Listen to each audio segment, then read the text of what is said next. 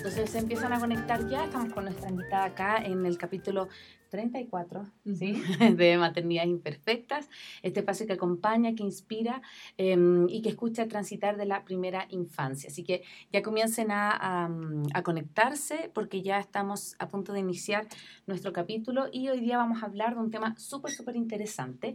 Vamos a hablar de la importancia del apego, del afecto eh, en el proceso de crianza. Así que eh, todos los que ya tengan algunas preguntas o, o, o piensen de qué se trata y todo, vayan ya escribiéndolas porque yo voy a estar acá eh, atenta al, al, computador para, para, responderlas. Hola con todos y con todas. Este es nuestro último capítulo del año también, sí. así que contigo, Vero, cerramos este año de, de, episodios de este proyecto que la propuesta es reflexionar alrededor de la maternidad, de la crianza, traer, traer diferentes voces. Hemos tenido psicólogas, nutricionistas, eh, testimonios de mamás. Eh, mm. Así que esa es nuestra, nuestra propuesta, inspirar, escuchar y acompañar este momento tan, tan particular en la vida de las mujeres. Así que bueno, Vero, bienvenida. Gracias, Cuéntanos ¿no? un poco de ti. Bueno, yo también soy madre, tengo tres hijos. Uh -huh. eh, la mayor de mis hijas tiene 30 años, la segunda tiene 28 y el pequeño ya tiene 24, que ya no están pequeños. ya no están pequeñas. Dos de ellas casadas y um, una, de ellas ya es, una de ellas ya es madre de dos. Eh, bueno, pues sí, la crianza es, es un momento duro de, mm. de las madres, de las mm. mujeres especialmente, pero es también muy satisfactorio. Mm. Yo les digo Total. que ahorita tal vez muchas de ustedes son madres jóvenes y dicen, estaría haciendo bien. ¿Qué estaré poniendo en ese disco duro? Ajá, Todas exacto, las dudas, ¿no? Exacto. Todas las dudas que uno tiene. Pero Le marcaré para siempre. Sí, seré una buena madre. Y si es que le levanto la mano, ¿qué pasará? Y si no le levanto la mano, ¿qué también pasará? Ajá. ¿no? Y si le grito, ¿qué me dirá? ¿no? Entonces, sí. eh, bueno, pues para eso estamos, ¿no? Eh, solamente para comenzar, todo lo que uno hace, lo hace de corazón. Mm. No lo hace ni con el libro, ni con la teoría en la mano, mm. lo hace de corazón y de la mejor voluntad, mm. tratando de hacer lo mejor. Pero somos seres humanos y los seres humanos estamos para equivocarnos también. Mm. Y creo que además de las equivocaciones también aprendes. Total. Inclusive cuando crías a tus hijos y te das cuenta que hiciste mal, la siguiente vez ya no te pasa, rectificas. -hmm. Y siempre es bueno volver con tu hijo si cometiste un error a mí me pasaron muchos, no uno, muchos. Eh, levantas la mano, le miras feo, cualquier cosa, y después la reacción del chico te... Te espeja, te, te claro. Te, devuelve, ¿no? Y la siguiente vez, o antes de que te vuelva a pasar, tienes que reparar eso. Tienes mm. que decir, discúlpame, se me fue la mano. O discúlpame, esa nunca fue sí. mi intención. Uh -huh. Muchas mamás pretenden que eso no hay que decir o piensan que no como es que la figura de la madre es intocable. Ajá. Y yo creo que tú construyes una relación de apego y de afecto con tus hijos cuando tú también tienes una posición de desventaja, en donde ellos vean a una mamá sensible, uh -huh. a una mamá que, que está equivoca. en capacidad de, de llorar uh -huh. cuando tiene un dolor. Si tú estás, te va mal en el trabajo, o te votó tu jefe, o te dijeron, tuviste un mal día, llegas a tu casa y te metes para que tus hijos no te vean, te metes al baño Uh -huh. Pero los niños saben. Uh -huh. Sienten. Te van a preguntar, ¿y por qué lloras? ¿Qué te pasó? A lo mejor en sus cabecitas no van a entender la magnitud de lo que te pasó. Pero esa sensibilidad, eso hace, acerca, eso permite que ellos también se den cuenta que eres una persona de carne y hueso, a la cual no le pueden pegar, a la cual tienen que cuidarla, así como tú cuidas Ay, a ellos, ¿no? ¿no? Entonces no es esta figura súper poderosa de super mamá Claro, que no, niños, se equivoca, que, no se equivoca, que siempre que está piensas, solvente. Que los niños piensan que no pasa nada. No, mm. eres una persona de carne y hueso que tiene sentimientos, que, mm. que, puede expresarlos y que además eso hace de tu relación afectiva con tus hijos, de tu apego, una relación mucho más, más fuerte, ¿no? Mm. Mucho más humana, digamos, en ese sentido, ¿no? Bueno, tenemos un pequeño ritual con nuestras uh -huh. invitadas, así que te vamos a hacer unas pequeñas preguntas, nos respondes espontáneamente. Claro. Lo primero que se Ajá. te venga a la cabeza. Yeah. un maestro o una maestra en tu vida. Que haya marcado en mi vida, uh -huh. el doctor Luz Uriaga, uh -huh. era mi profesor de química. un libro. Ah, un libro, María, María Sí, uno de mis favoritos también. libro de mujeres. Ajá. Em, una canción. Ay, soy tan mala para las canciones. para que venga. bueno, eh, ¿qué te diré? Ah, Alfonsina y el mar. Desde que soy mamá, soy más. Más mujer. Mm. Y un mensaje para tus hijos. que los quiero infinitamente, mm. que mm, ellos son la fuente de mi aprendizaje, que debo haberme he cometido muchos errores en, mi proceso de criarlos, eh, pero que también estoy súper orgullosa de los seres humanos en los que se convirtieron, ¿no? Y creo que ese es un trabajo afortunadamente siempre tuve, tuve a mi marido al lado, ¿no? Que eso fue una suerte, no todas las mujeres tienen esa suerte. Eh, y los maridos en la época en que yo criaba a mis hijos eran quienes proveían más que quienes hacían, hacían cargo de los hijos. Ahora los, papás son mucho más activos, en, la, crianza, ¿no? Pero creo que esa figura paterna fuerte, eh, decidida, que proveía, que, que era esta figura fuerte, también les dio a mis hijos esa, esa seguridad, esa tranquilidad de que había ese ser grande atrás de ellos, ¿no? Y claro, yo creo que les veo ahora y me, siento muy orgullosa de, ver qué, seres humanos son, más allá de profesionalmente, ¿no? Como seres humanos son, son unos lindos chicos, ¿no? Así es, me consta. Bueno, em, hoy vamos a hablar sobre la importancia del apego en, en la crianza. Y Vero, hace, me parece que en julio publicaste algo parecido en el tema de la educación y me gustaba un montón, en la, leí el artículo en los antecedentes que hablaba de cómo convertir las crisis personales en, en lecciones de vida, en oportunidades, ¿no? Cuéntanos un poco de esto, cuéntanos este preámbulo que tú haces en este, en este, mm, en este artículo habla mucho sobre estas habilidades para la vida, sobre estas competencias que van mucho más allá del tema intelectual. Claro, de hecho, eh, tú tienes eh, a tu cargo este ser humano, ¿no? Que es, es producto de tu, de, la unión de dos personas que quieren. Y obviamente viene este niño y y llega y es un niño indefenso y te entregan este ser y tú ya de entrada le, amas a ese niño, ¿no es cierto? Pero también tienes muchas dudas y dices, híjole, ¿y ahora? ¿Por dónde empiezo? ¿Por dónde empiezo? ¿Podré? ¿Podré? ¿No podré? Ese niño, conforme va pasando los meses, te va enseñando cómo le gustan las cosas, ¿no? O sea, cómo le gusta que le des el seno, cómo le gusta que le saques los gases, eh, le gusta escuchar tu voz, le gusta sentir el, pecho, el cariño, todo eso. Los niños sienten eso. Y el apego es, una cosa muy importante en el desarrollo de los niños. Muchas mamás piensan que no. Y lastimosamente muchas de las mamás de escasos recursos no tienen, no alcanzan a dar ese apego a los niños, ¿no? Los niños se convierten en ese ser que tiene que obedecer a la mamá, que tiene que seguir a la mamá, que no tiene que cuestionarle a la mamá, y que si la mamá es buena gente le va a hacer un mimo, ¿no? Y, y, esas, esas conductas se replican en generaciones de, generaciones de generaciones. Y después vemos como estos, hay muchos niños em, muy eh, necesitados de afecto en las escuelas, eh, vemos niños muy eh, solos en, su vivir. O sea, a veces niños en la calle solos, que son pequeños adultos. Ah, que, les tocó, que, les tocó, crecer de golpe. y que se acercan y te piden una moneda o te piden algo. Y tú no les das nada, pero les acaricias y le dices, qué linda que eres. Y fue suficiente para esa niña. Muchas veces no es necesario más, porque te diste el tiempo de darle un poquito de amor a ese niño que a lo mejor no tiene. Entonces, ese, esa experiencia hace que tú como mamá vayas construyendo con tus hijos ese vínculo que va a permitir que ese niño cuando entre a la escuela sea capaz de funcionar intelectualmente, porque el vínculo afecto, desarrollo intelectual tiene que ir unido. Si un niño es, no tiene afecto, no tiene cariño, es un niño que no va a desarrollar intelectualmente. Está 100% eh, probado que un niño desprovisto de afecto es un niño que también tiene dificultades o con sus capacidades deprimidas, ¿no?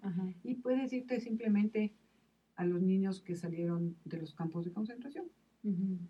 Ha habido miles de niños que salieron del campo de concentración y que salieron y lo primero que hicieron en las escuelas es pasarles un test de inteligencia para ver y todos salían como eh, niños deficientes intelectuales. Mm, mm. Todos, mm. ¿no? ¿Y por qué eran deficientes intelectuales? Porque nunca tuvieron afecto. Y sin embargo, hubieron muchas personas que se encargaron de promover la educación en estos niños a través del afecto. María Montessori, una serie de gente que ha hecho trabajo. Que ha puesto énfasis que ha puesto énfasis. Había también un, que se me va ahorita el nombre, que además esta persona creó un método que no es intelectual, solamente de funcionamiento, de, manejo cerebral, de estimulación cerebral, que hizo que los niños recuperen sus, capacidades intelectuales. Entonces, si, tomamos en cuenta estos casos extremos, podemos darnos cuenta que, sí, que sí, que sí, el afecto es muy importante, que los niños necesitan afecto para poder responder a las necesidades intelectuales que el mundo les va a exigir. Pero no solamente el afecto sirve para eso, también sirve para aprender a que tú puedas ponerse en los zapatos de la otra persona. Mm, claro, porque alguien se ha puesto en mis zapatos. Alguien se ha puesto en mis zapatos. Entonces, si es que yo pego, soy una niña de dos años y medio y muerdo, mm. porque es normal morder a esa edad, ¿no? Em, vaya a causar dolor. Y esa, la, la respuesta de la otra niña va a llorar. Y la respuesta de la señora, de la madre, de, de quien cuida a este niño, dice, no le muerdas, pídele perdón. Pídele perdón, ¿no? Y el rato que a ella le muerde, se va a dar cuenta de que, wow, duele. Duele.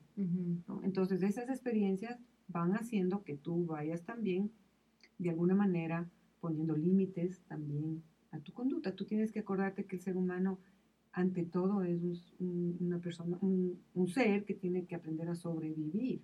Mm. Y el instinto de sobrevivencia le va a llevar a morder, le va a llevar a hacer un montón de cosas que no son socialmente aceptables. Mm. Pero ahí, eh, Vero, lo que tú dices que me, me, llama mucho la atención es, o sea, es como la importancia de que haya ahí un adulto que sea eh, equilibrado o que más que equilibrado, que, pueda mediar y que pueda mirar. Porque justo hoy día hablábamos con la, con la Paz de que, claro, la Rafa y el, el Antón están en una edad, eh, de repente tienen mucho berrinche y todo, y decíamos, si las dos, como no estuviéramos súper seguras de esto que tú dices, de la importancia de estar moduladas emocionalmente, de cómo tú le respondes. No estoy justificándola, pero es tan fácil pasar a, ah, cállate, eh, porque tú estás después de todo un día. Es súper simple. Y lo, más probable es que en cualquier momento yo también lo he hecho, no pase. Pero eso es la importancia de que haya un otro que te muestre eso no está bien, mira cómo se puede sentir el otro. Y de hecho no es malo que tú ¿Mm? respondas porque el niño también tiene que ver que tú también te frustras. Claro. Y que ya te... así como él bota un juguete porque no puede armar y lo bota y lo rompe y lo... está frustrado, ¿no? Y es importante que los niños se frustren. Ojo, ¿no? hay, hay papás que no les permiten que se frustren. Claro, porque tienen que estar son, son, son, adultos intolerables, mm. ¿no? ¿Y quién convive con un adulto intolerable? Yo mm. no. Mm. No quiero saber nada de un adulto que no, que no tolere ni que le digan no, porque entonces eh, es, un, es, una persona difícil en la sociedad. Entonces, es bueno que los niños aprendan a, a, sentir frustración, pero también tú tienes que modular. Tú también puedes sentir frustración, o sea, estás con el teléfono, estás tratando de dar de, merendar a los niños, se te quema el arroz, y por ahí el niño le muerde al, hermano y es que ya, ¿no? Es normal que los niños y que tú puedas responder, es normal que los niños también vean que te puedes desarmar. Lo importante, lo que yo te decía antes, lo importante es que tú puedes decir, a ver, a ver, a ver, a ver, a ver. Híjole, se me voló la teja. Perdón. Sí. Rewind. A ver, tú te callas, le pides perdón a tu hermano, te sientas, vamos a comer, ya, ya voy a volver a hacer el arroz o el fideo o lo que estoy haciendo, o les voy a dar sándwich de queso porque hace camó la cena. Punto. Pero los niños tienen que ver que tú estás en capacidad de de volver hacia atrás. de, volver hacia ti, De volver a, ser tú, a tomar control de ti mismo. Porque si ellos no ven que tú aprendiste a tomar control de ti, ¿cómo aprendes, cómo modelas que ellos comienzan a tener control de sí mismos. Claro. Tienen ellos que darse cuenta que tienen eh, la capacidad y que es normal salirse del un momento dado, ¿no? Inclusive cuando rompen algo, ¿no?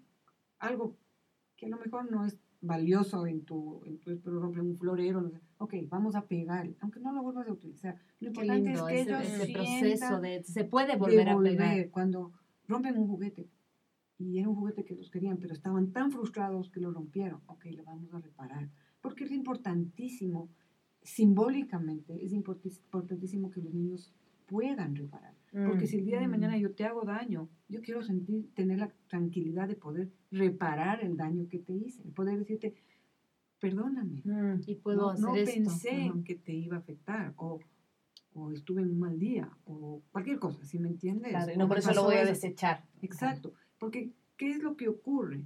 Tú no quieres que tus hijos vivan por la vida resentidos, mm. vayan por la vida resentidos, ¿no?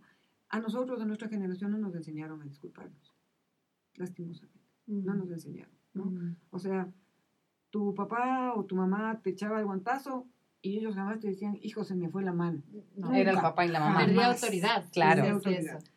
Y, y, a tu hermano le decías, me perdonas, pero remordido, ¿no es cierto? Pero no sentías que... Claro, no, era, no, había un proceso de reparación, ¿no?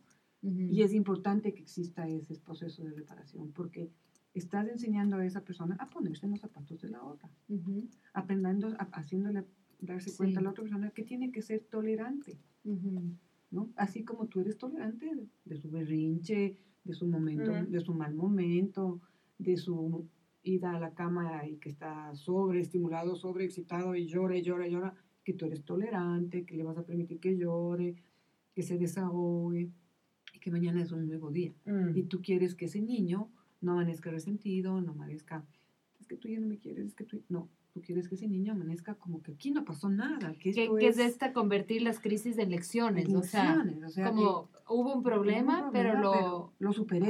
y aprendí además aprendí, superando. Aprendí, a lo mejor no lo superas, pero estás en ese proceso, ¿sí me entiendes? Sí. Porque a lo mejor el niño es chiquito y, y va a tener muchas de estas opciones, muchas de estos, de estos eventos, va a tener muchos pero él ya va ganando pasito a pasito las destrezas para que cuando él sea un adulto y le pase algo muy simbólicamente muy parecido, porque no va a ser igual, obviamente, en el trabajo va a ser un juego de grandes, ¿no? En, el niños, en, los niños claro. un juego de niños. Entonces, cuando sea un juego de grandes, este niño va a poder, o esta persona va a poder acordarse de esas destrezas que aprendió desde chiquito a que tengo que esperar, tengo que esperar el turno, no me puedo poner bravo, no puedo gritar, no puedo estar malhumorado porque me va a ir mal. Entonces son mm. procesos que tú conviertes en tus hijos en destrezas finalmente, mm. porque esas mm. lecciones de vida se convierten en esa destreza de, de poder ser compasivo con la otra persona, de poder tolerar, de poder ponerme los zapatos de y la otra. Y sabes que son lecciones que obviamente cuando uno es adulto se, se las mira más rápido, pero ya, ya a mí me pasó algo súper curioso ayer con mi hijo que dije, qué increíble que ya tiene esa capacidad. Se me dañó la compu, entonces me quejé, dije, ay, no tengo la compu y tenía que hacer, ¿qué? Y, y coge y, y va donde el José y le dice al José como, a mi mami se le dañó la compu, préstale. O sea, como esa capacidad de ver que yo necesitaba algo y resolver por mí. Exacto. Entonces me pareció tan, o sea, fantástico, fantástico exacto. o sea, como que le, está, exacto, o sea, como que le está faltando, lo resuelvo y lo, y lo pido. O sea, me pareció claro, y lo pudo verbalizar. Ajá, exacto. eso es increíble, que pueda decirle, a su papá, decirle, ella está pasando por esa situación. Dale la tuya. Dale la tuya. Un ratito, aunque sea, pero dale la tuya, ¿no? Sí, yo claro. Entonces quiere decir que son lecciones que pueden ser, claro. o sea, que ya comienzan a dar frutos. Exacto, y que tú a lo mejor en algún momento también le reparaste algo a él que necesitó y buscaste de un primo, de lo que sea, de tu mamá, de quien sea, y le reparaste y él aprendió y miró eso de lejos. Y la siguiente vez dijo, yo también voy a hacer lo mismo, yo también voy a estar en la capacidad de ayudar, porque además no es solamente que sean tolerantes, que sean, eh, no, también queremos que sean buenas personas, que piensen en el otro, en función de ellos, que piensen en el otro, no solamente yo, yo, yo, yo, sino, ok, a mi mamá le faltó eso, me voy a, ¿qué hago? ¿Qué hago? ¿Qué hago? ¿Quién tiene otra computadora? Mi papá. O sea, que tengan el recurso de poder pensar que puedes, que pueden resolver, ¿no? Entonces eso es excelente porque le estás dando, le estás enseñando a ese niño a, resolver un problema, ¿no? Y de algo que es ahorita insignificante, pero que en el futuro va a ser claro, claro, claro, en escala, en escala, ¿no? Por acá hay una pregunta y es un poco lo que yo iba a preguntarte, pero le, le da pie. Ibe dice, Em, lo que alcanzo a escuchar se puede decir que el apego es llenar el tanque emocional de los niños. Eso pregunta, pero quiero que nos cuentes un poco porque yo sé que existen distintos tipos de apego y se pueden ver mucho en la manera en cómo em, reaccionan los niños. ¿Qué, ¿Qué, se podría definir o, qué podemos entender por, por apego? Apego. Bueno, apego es esa relación que tú estableces con ese otro ser humano, que puede ser tu hijo o puede ser un sobrino o puede ser tu esposo, ¿no? Pero el apego desde la crianza, digamos, es ese, ese afecto, esa relación eh, casi, casi simbiótica que tú eh, construyes con ese bebé, que va a permitir que ese bebé sea un ser humano, si es que tú, más allá de las, de las teorías, porque muchas mamás dicen, ay, es que yo no sé nada de psicología, es que yo no sé nada de esto, y, o si no, no me interesa pero he oído del apego, he oído del apego, ¿qué será? ¿no? Em, el apego es, es eso, eso que te nace a ti de acercarte a ese bebé, a ese ser humano en necesidad, porque es un ser humano indefenso, en el que tú le vas a permitir, le vas a cuidar con tu afecto, con tu, con tu apego, ¿no? Es como esas, primitivamente las leonas defienden a su, a su cachorro, ¿no? Entonces, esa es su manera de expresar su cariño, su afecto, su amor, es lo mismo, básicamente. El apego es eso, eso que tú construyes con ese... Ese cuidar con amor, con, mi disponibilidad física, Exacto, emocional. emocional. Pero también, más allá de la, de la teoría, es aquello que tú puedas transformar, que te ayude a transformar este ser humano en un ser humano que pueda ser un ser humano seguro, que pueda ser un ser humano que tenga las capacidades intelectuales necesarias para desenvolverse, que sea un ser humano que tenga las destrezas sociales para desarrollar con otras personas o, manejarse con otras personas, que sea un ser humano que esté en capacidad de producir el mismo apego y afecto mm, con, los que vienen o con, o con otros, ¿no? Entonces, el apego no es solamente lo que le das en un momento de la vida, el apego es aquello que va a estar ahí siempre, siempre. Si tú no le ves a tu hijo porque resulta que vive al otro lado del planeta, pero sabe, sabes que pasó, le pasó algo o necesita algo, él sabe que te tiene a ti, aunque sea a 8.000 kilómetros de mm. distancia. Y uno, sí, total. y es la primera. Y es eso, el apego es de esa. Como esa primera figura que yo escuchaba una entrevista de, no me, no me acuerdo qué psicóloga, pero decía, como es cuando te pasa algo, esa primera figura que viene. Exacto. O sea, como que me enfermé, estoy sola, ¿quién viene primero a tu mente? ahí, ahí es que hay, ahí se generó ese apego. Ahí se generó ese apego. Es eso, ¿no? Entonces, dentro de las teorías hay miles de las teorías, inclusive ahora en, en enero va a haber este el círculo, de, seguridad. de seguridad. Un poco lo que habla el círculo de seguridad es que tú tienes que tener la capacidad de crear como tres momentos o cuatro momentos en la vida de tu hijo. ¿ya? El momento en el que tú estás con él, el momento en el que él se separa de ti porque es un niño que ya tiene la capacidad de caminar, pero que puede regresar. El momento en el que él se separa cada vez más lejos, ¿no? Pero siempre tiene la capacidad de regresar. Por eso es un círculo.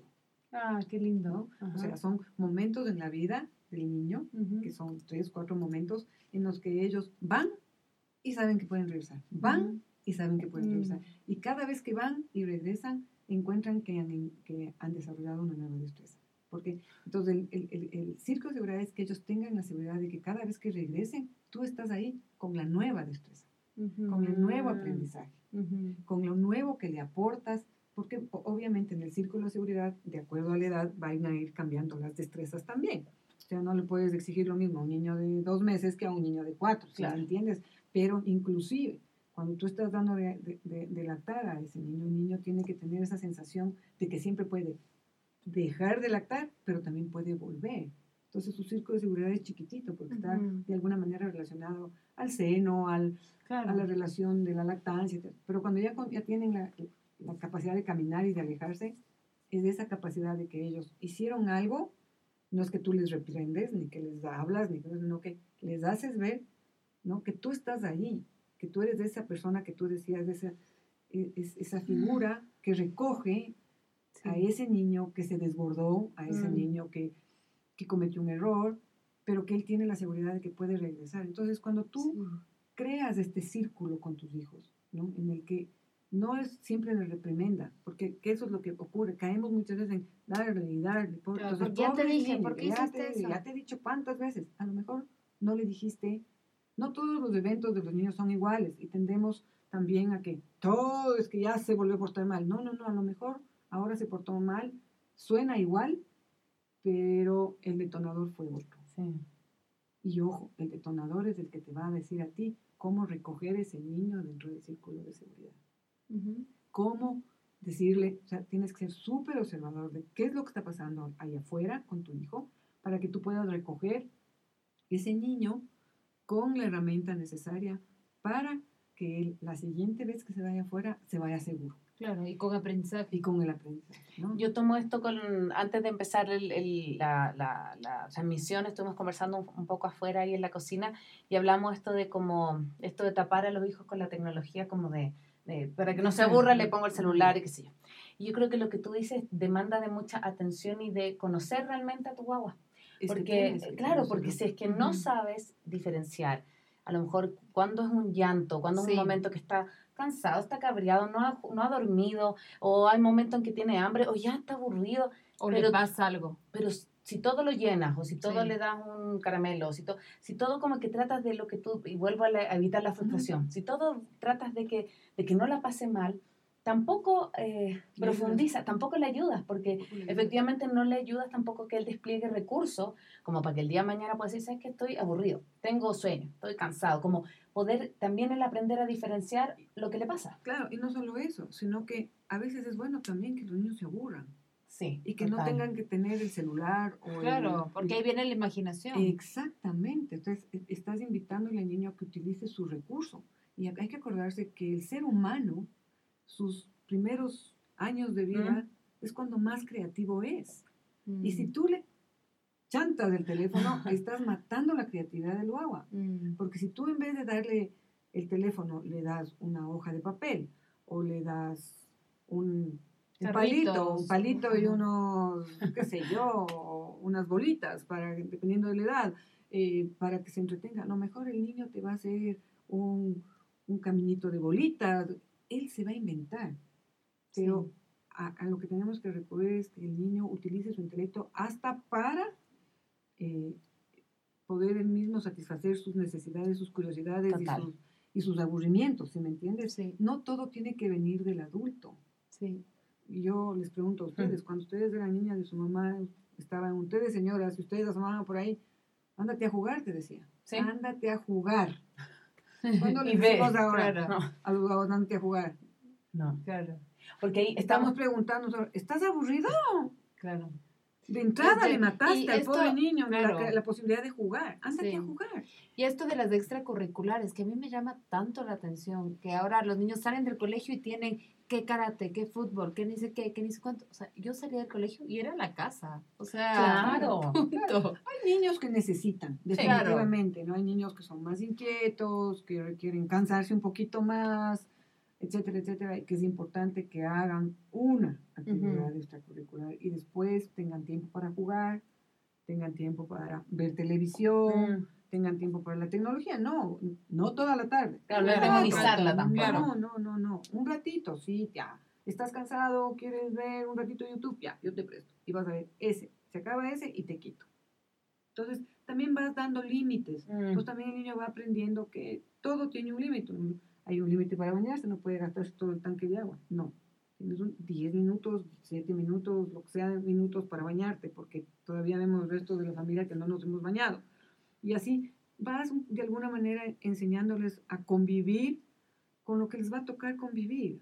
O sea, no somos lastimosamente o beneficiosamente, no sabría cuál es el, parámetro, eh, tenemos que cumplir ciertas eh, reglas sociales porque no, vives en la jungla, ¿no? Porque vivimos en comunidad. Entonces, el niño tiene que hacer silencio a tales horas, tiene que acostarse a tales horas, tiene que comer a tales horas, tiene ciertos modales para sentarse en la mesa, etcétera, etcétera, etcétera, que son normas sociales de convivencia, ¿no? Y que tienes que enseñarles. Y para que esos niños sean felices, lastimosamente tenemos que enseñarles eso, porque si no, no van a ser felices, van a ser niños desadaptados en un mundo en donde les, va, les van a exigir eso, ¿no? Entonces, no nos queda más remedio que hacernos a eso. Pero en el mundo de hoy lo que prima es el, es el celular o es la mm. tecnología y es lo último que debería primar, mm. porque finalmente son niños que tienen una capacidad de, de, creatividad tan grande que lo que estás haciendo es borrar la posibilidad de que ese niño sea el siguiente Einstein o el siguiente, ¿por qué? Porque le tapas, como decías tú. Mm, claro, le vas, sí, le vas apagando. Le vas apagando, ¿no? Entonces, sí hay que... Yo tengo, pensando, digamos, en las mamás que nos escuchan y en nosotras mismas, ¿no? Que somos mamás que trabajamos y ahora les criamos. Em, y a veces, o sea, hay veces que uno está más equilibrado, hay veces que uno pierde el equilibrio, ¿no es cierto? ¿Cómo, justamente, o sea, cómo generar un vínculo de apego con, con esta nueva generación, con esta nueva generación de mamás, ¿no es cierto?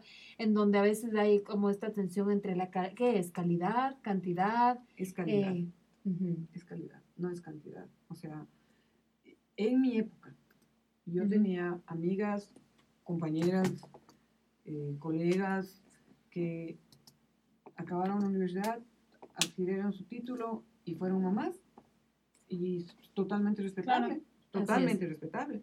Y vimos otras que nos casamos, tuvimos el título y tuvimos hijos, pero seguimos trabajando, ¿no? Em, ¿Qué te puedo yo decir, no? Eh, yo sí creo que la calidad del tiempo es mucho más que la cantidad de tiempo. ¿Por qué? Porque yo trabajaba hasta las cuatro y media de la tarde y llegaba a mi casa y yo no tenía muchacha puertas adentro y la muchacha se iba a las seis de la tarde y tenías que dar de comer y tenías el guagua y tenías que hacer compras y tenías que hacer un montón de cosas. Pero yo sí llegaba a jugar con mis hijos. Yo llegaba a sentarme a jugar, aunque sea una horita, aunque sea una horita. Me sentaba a hacerme cargo, ¿qué te falta?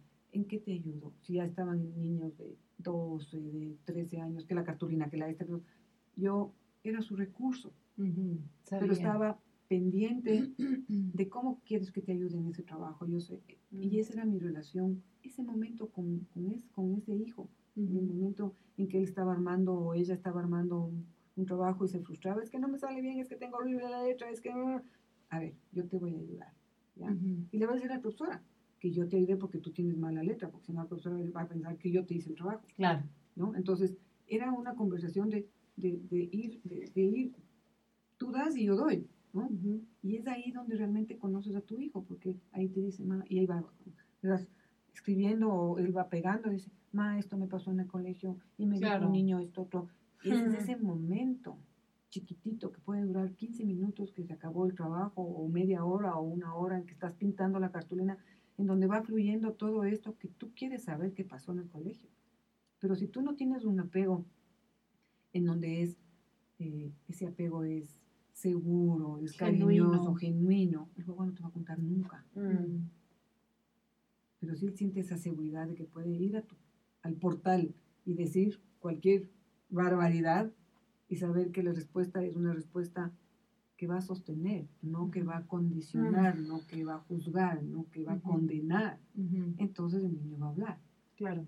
Entonces, para mí sí es muy importante esos 10 minutos de esas 15 minutos de esa hora que puedas pasar con ese niño pateando la pelota, jugando a las muñecas, a las ollitas, a lo de esto. ¿Por qué piensas tú que los abuelos son tan importantes en la vida ¿Por qué? Porque los abuelos no tienen que cocinar, no tienen que hacer esto, no tienen que hacer esto, otro, no tienen que mirar el celular, no, solo juegan. Y a los guaguas les encanta que los abuelos jueguen con ellos. Entonces, si tú puedes replicar un momentito esa relación tuya como mamá y decir, ok, se queda el celular apagado en la cartera, no le voy a ver y me voy a dedicar una hora a estar con ese ser, a saber qué le duele, qué no le duele, qué le pasa, qué le... Va a cambiar completamente tu relación con mm, ese niño, mm. completamente. Mm. Es y no puede, porque puedes pasarte todo el día. Claro, pero no, no estando. Tú en el celular y él en el celular. Como pasa ahora. Claro. ¿no? O sea, yo voy a muchas veces a un restaurante y les veo a los niños chiquitos en el iPad y a los papás cada uno en el celular y digo, ¿para qué vienen al restaurante? Claro. ser en la casa, amigos, están gastando, están gastando plata. Gastando plata. ¿No? Dejen el celular. Entonces, estemos con los niños sin la tecnología. Mm. Estemos nosotros, porque nosotros somos de carne y hueso, no somos de alambres. Y eso es lo que va a marcar la diferencia en esos niños cuando sean adultos. Mm. Y ahí hay algo súper importante que yo creo que pasa con la tecnología, justamente que cuando tienes un celular no estableces contacto visual, entonces el otro no te ve. No, esto mismo que hablamos de la mirada. ¿Cómo tengo un otro que me mira? ¿Cómo tengo un otro que, que, que va a saber qué me está pasando? Si no me está mirando, pues está acá. Entonces, sí, sí, sí, te, y, y, ay, qué bonito, y como, no, mírame quédate un rato. Exacto. Y eso también yo siento que es aplicable hoy a todas las relaciones, lo que hablábamos fuera, como no pasa solo con una relación con un niño, pasa en tu relación de pareja, pasa en tu relación de amigas, que tú estás como amigas que no se ven en ningún, no sé, en 10 años, y lo primero que uno hace es poner el celular ahí. Encima de la mesa. Encima de la mesa, como, no, no vaya a ser indispensable yo. Sí, no, no, vaya a ser que no puedo sostener este momento de conexión y necesito conectarme. Yo ayer tuve mi reunión de de Navidad con mis compañeras de colegio. ¿no? Nosotros ya somos pasados los 55, ya estamos más allá que de este lado. Y ninguna tenía el celular encima de la mesa. Ninguna. Claro, ¿no? Hastiadas del, celular. ¡Ah! Ahí quedó. Bueno, los maridos nos llamaron unas 500 veces, hay que estén los, los celulares, ¿no? O sea, déjenos estar, aunque sea esas dos horitas. Claro, pero estar hablando entre señoras, todas hablábamos al mismo tiempo, nos matamos de la risa, porque así somos las mujeres y así nos encanta estar. Pero qué rico al día siguiente poder recibir los mensajes, fue en mi caso, los mensajes, qué rico que pasamos, cómo nos reímos, no nos dimos cuenta del celular, nos tomamos al final la foto con el celular. Punto. Fin. Ahí quedó. O sea, no hicimos nada. Entonces, recuperar un poquito esos espacios, ¿no? Esos espacios que son importantes, como tú decías, ¿no? De, de, contacto con tus hijos, de que te miren a los ojos, ¿no? Porque tú, tu mamá debe ser como de mi edad o tal vez un poco menor, eh, y tú sabías, cuando tu mamá te iba a echar un guantazo, tú sabías solo, solo, mirándole la cara, ah, ¿no? Mis hijos me decían, es que tú sacas los ojos de una manera que a cualquiera ya le paraliza. Y yo solamente le sacaba los ojos y los ojos, se paraban fresquitos, ¿no? Nunca, nunca les levanté la mano ni les pegué con una correa. Sí les guanté en la boca cuando dijeron alguna mala palabra o alguna cosa salida de, tono y me tocó también pedir, pedir disculpas porque una vez le di con los anillos y les rompí el labio. Perdóname, se me fue la mano, no debía haber hecho esto, etcétera, etcétera. Pero son cosas que tú vas aprendiendo. Sí, sí. Y tus hijos también se dan cuenta que no pueden jugar con los límites también. Sí, o sea, ese sentido de realidad. Es un sentido de realidad. Y eso es lo que va a llevar a que estos niños, cuando sean adultos, tampoco van a poder jugar con los límites en el trabajo y esto, porque saben, que, la gente puede, claro. Existe un límite, que, que, la gente va a reaccionar, ¿no? Entonces, sí, sí es importante que, que, tú puedas mirar, inclusive para retarle o para decirle, eso que hiciste no me gustó, tienes que bajarte al nivel del niño, a su nivel de ojos, no así, porque eso es tremendamente autoritario. Si tú le miras a tu hijo de arriba hacia abajo, él se va a sentir aún más chiquito. Así Entonces tienes que bajarte, arrodillarte, cogerle de los hombros y decirle, María Paz, eso que hiciste no me gustó. ¿Y por qué no me gustó? Por esto, esto y esto. Tienes que darle razones. Mm. De tal manera que cuando él se equivoque, te pueda decir, es que yo hice esto por esto, esto, esto. O te diga, es que no sé por qué hice. Y tú puedas poner en tu boca lo que a lo mejor él está sintiendo. ¿Cuántas veces nos ha pasado que hay niños que pegan, ¿no? Ahora, a mi nieta, ¿no? Tiene su nuevo hermano. ¿Qué le pasa? No puede expresar, a pesar de que es una niña súper verbal, sus emociones son mucho más grandes que ella. ¿no? Tiene una frustración y tiene celos, es normal. ¿no? Entonces, ¿cómo le ayudamos? ¿No es cierto que estás brava con el niño? ¿No es cierto que estás brava con el mami? ¿No es cierto que no te gusta? O sea, estás poniendo en tu boca lo que ella está pudiendo, no, no, no, poder decir. Mm. ¿Ya? Y ella dice, sí, eso me mm. pasa. y pues se tranquiliza. Es como que tú le ayudas. Esta alfabetización emocional. Le das lugar. Le, das lugar. Claro. Entonces ya nombras. Dice, ay, sí, me siento sostenida, me siento aliviada, me siento que me comprenden. Mm, sí que me entienden en esta situación y que no, no le puedes pegar al año, no le puedes hacer esto. No, entonces, porque entonces la pobre niña dice, híjole, vino el intruso y, no, me y no está bien sentirme bien, no está bien sentirme así, o sea, como es medio culposo, ¿no? O sea, como que no, no debo sentirme así, entonces comienzan a bloquear ciertas emociones naturales, finalmente. Y, sale por otro lado, además. Bloquean, pero sale por otro lado. Después en el colegio van a tener malas notas, o van a pegar, o van a tener dificultades a otro nivel. O si estaban controlando esfínteres, van a volver a hacerse pipí, etcétera, etcétera. O sea, hay miles, miles, miles de... Tú, hay, bueno, estamos, hay el otro lado, que es este tema de la sobreprotección, que es igual de nocivo. Claro. Eh, que creo que también puede ser algo que resuene mucho con la generación de mamás que somos, ¿no? Incluso por esta compensación que a veces no estamos o porque... Sí, o sea, por, estas, por, esta, por este mundo de satisfacciones inmediatas. Entonces, te pasa algo, te lo resuelvo, ¿no? O sea, o de super mamás como que no pueden, no pueden tener sed, tenemos las carteras llenas de cosas. O sea, como sí creo que hay una línea también que puede caer en la sobreprotección. ¿Cómo tener ese ojo entre que te atiendo, pero no te sobreprotejo. Es importante esto que tú dices, es, es fundamental, porque la sobreprotección puede leerse de miles de formas. De miles de formas, ¿no? Em, puede haber mucho rechazo al niño cuando hay una sobreprotección también. Ah. ¿no? Entonces es un niño no deseado y entonces como no le puedo agredir emocionalmente o no le puedo agredir físicamente a este niño que que quiero porque vino en un mal momento y yo no pude, yo como, como madre no pude resolver este conflicto interno que me provocó el embarazo de este niño, que yo no lo quería. Y nació y tuve que tragarme, pero no hice un proceso psicológico de, ya me, ya me embaracé y ya me tocó vivir esto, entonces lo voy a, lo voy a asumir y lo voy a asumir con toda la certeza, ¿no? Mm. Porque también ¿Y qué operación se da? Entonces no lo quiero y entonces como que trato de compensar ese interno de no quererlo mm, sobreprotegiendo. Lo sobreproteges, lo cubres, lo sobreproteges de ti misma, finalmente. del daño que tú le puedes causar. Mm. Dentro de la psicología esto es fuertísimo. Por eso hay mamás, yo no es que esté en contra del aborto y por ahí alguna muy religiosa me puede caer, pero eh, también uno es ser humano. ¿Qué es mejor? Mm. enterarte que estás embarazada a los tres días de tu relación, sabes que tienes la probabilidad de quedarte embarazada y tener un hijo al que tú no le vas a criar. Y no vas a querer. no vas a querer porque no, no deseas esa maternidad. Versus un niño que viene con, todo, amor. con amor. Aunque sea en un momento eh, en el que estás mal con tu pareja, pero viene ese niño con amor.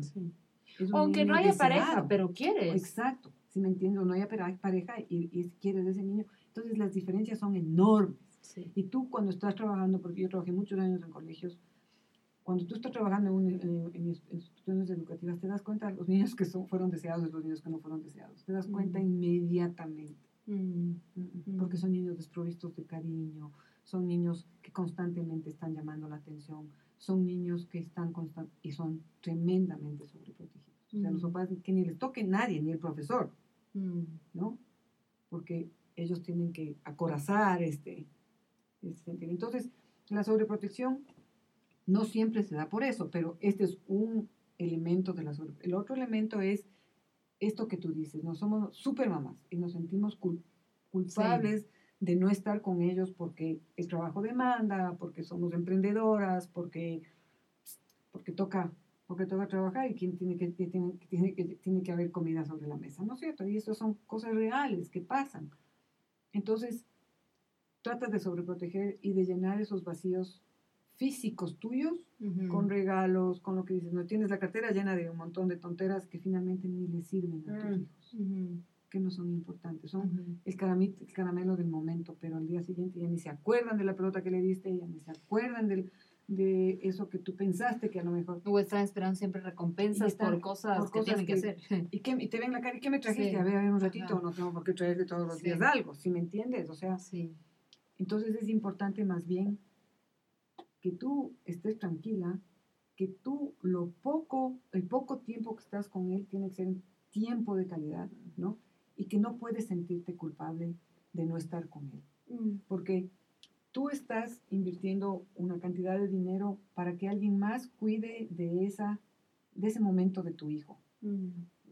Porque tú tienes que tener la confianza de que cuando le dejas de un centro escolar o del cuidado de X persona, tú tienes que tener la tranquilidad de que ese niño va a estar cuidado. Entonces yo no me puedo sentir culpable, porque es mi elección. Claro. No le estás dejando contra tu voluntad, le estás dejando con tu... Entonces no puedes sentirte culpable. Hay muchos mamás que se sienten culpables y yo pregunto por qué se sienten culpables. ¿Qué hay más allá de mm. no, sí. de no poder eh, dejar, a, a, tu Sobre todo habiendo elegido bien el lugar y tanto. Entonces, una vez que tú cumples con todas esas funciones, no deberías sentirte culpable. Y puedes hacer, entonces, ¿qué es lo que pasa? Si tú no te sientes culpable y estás dejando a tu hijo en, un momento, en, el, en esta eh, tierna edad que te da pena perderte, entre comillas, todas las maravillosas cosas que los niños hacen a esta edad, porque es fantástico los primeros cinco, son maravillosos los primeros cinco años de vida del niño, todo su desarrollo. Pero al mismo tiempo, si tú estás satisfecha como ser humano en tu labor profesional y además estás haciendo tu mejor trabajo con ese niño, ¿no?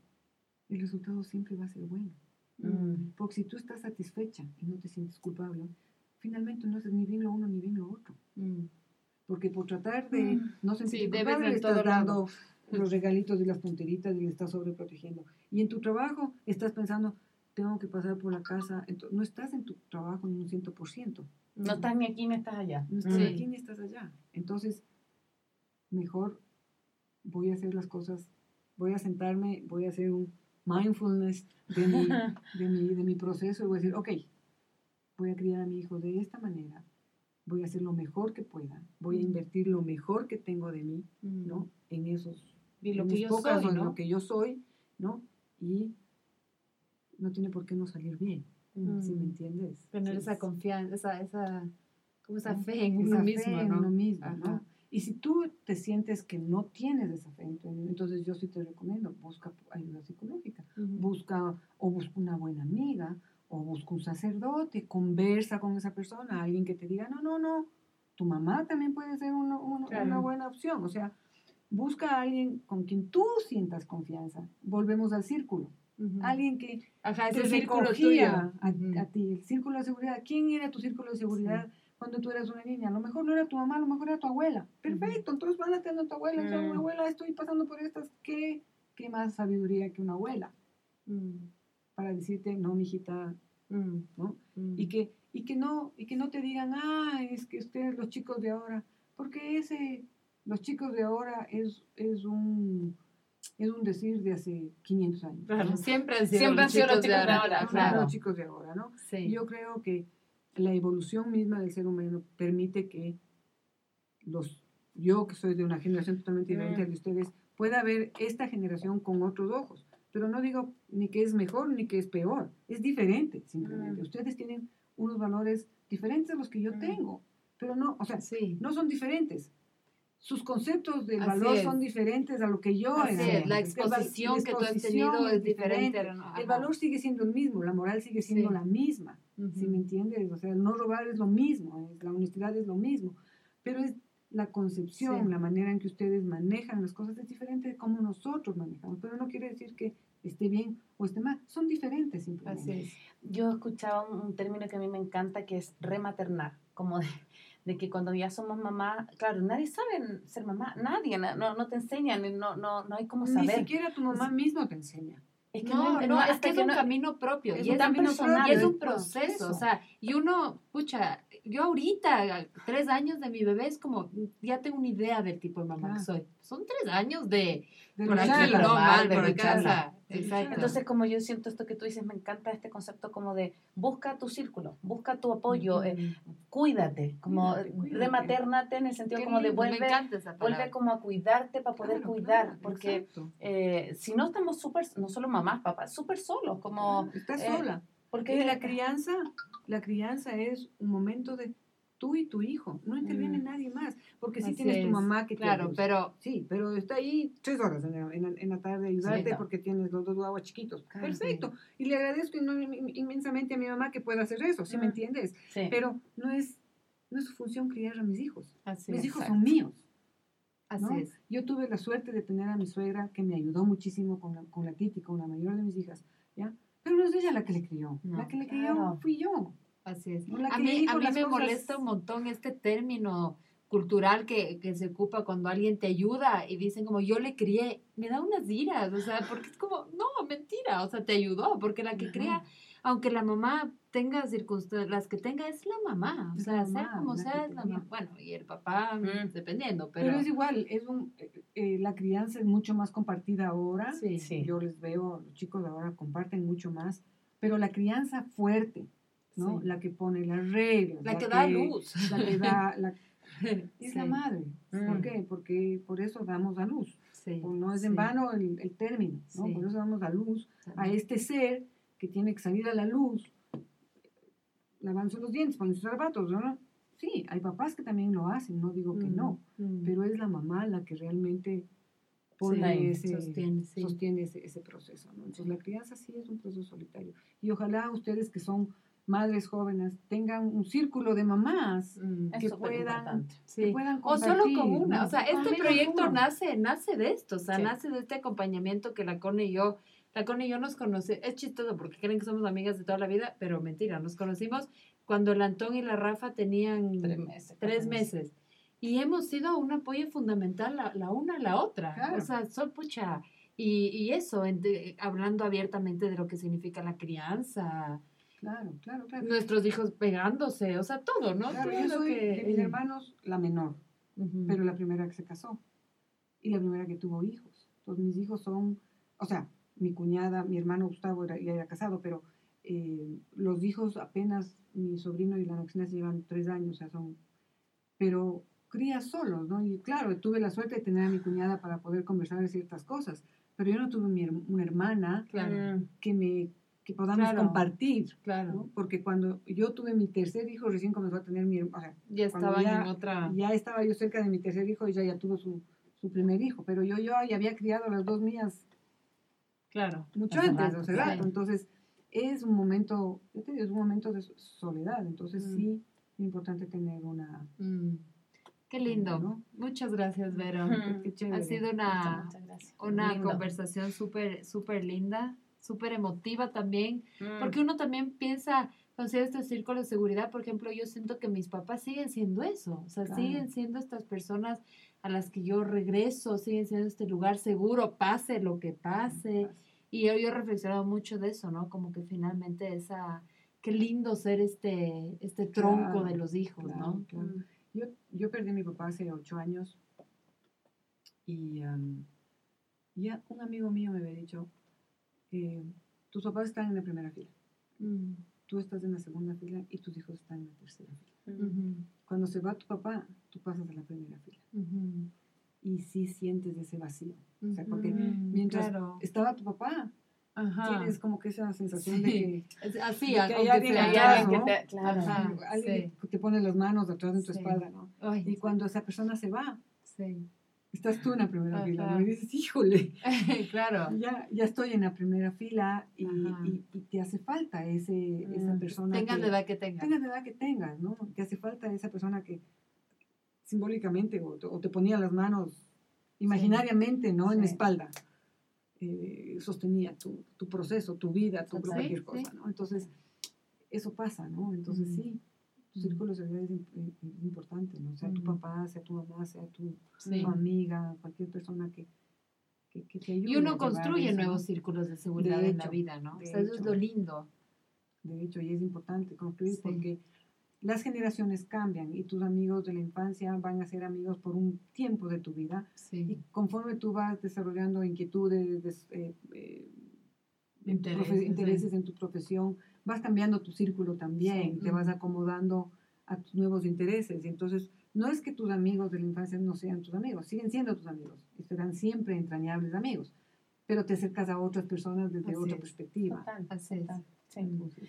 Sí, yo, Vero, te agra- agradezco mucho porque me quedo con, sobre todo con esto de como poder eh, asumir cuando la embarramos también con los hijos. Y con eso me voy como de no querer ser siempre la super mamá, que no me que no pierdo la paciencia, que no eso también es afecto, pues eso también es criar con apego, criar como em, como mucho más genuinamente, porque yo siento que si, si tus hijos te ven como la mamá que nunca llora, o que se va al baño a cerrar a llorar, van a aprender que para llorar hay que encerrarse en el baño.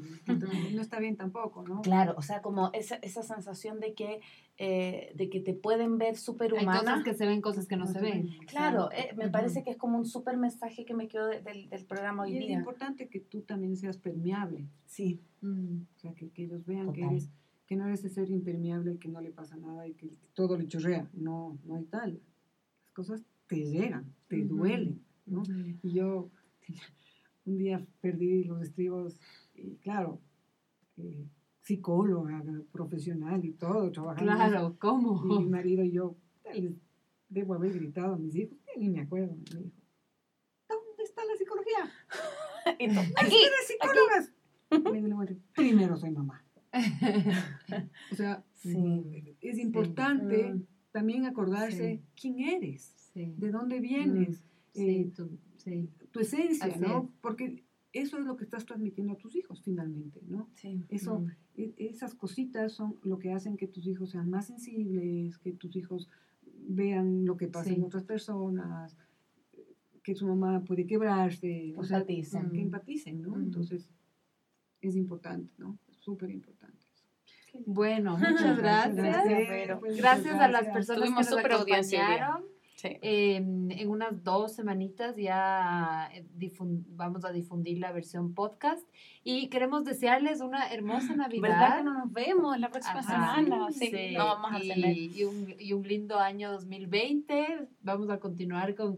Es lindo porque de cada vez que viene un invitado se me, se me ocurren nuevos temas para seguir abordando. Es infinita la maternidad, realmente. Eso es lo, lo lindo a las órdenes cuando Gracias, gracias. Súper invitada. De hecho, ponen acá que hermoso tema. Yo creo que es un bonito tema para terminar el año también. Como de, de, la importancia de los afectos en esta época también, en, en época de Navidad. Así que disfruten con su gente, disfruten con sus seres queridos. Vamos a retomar el 9 de enero, como dos, tres, dos semanas más, por ahí tres semanas más. Ya tenemos invitada, va a ser Alegría Crespo, así que ah, em, todos ahí atentos porque el 9 volvemos y de ahí vuelve, vuelve la quincena, digamos. Así que em, disfruten mucho, disfruten mucho. Eh, aprovechen de, de regalonear a sus seres queridos si los tienen cerca y si no, besito al cielo. Así que besitos para todos y que tengan buena noche. Buena noche. Chao, chao.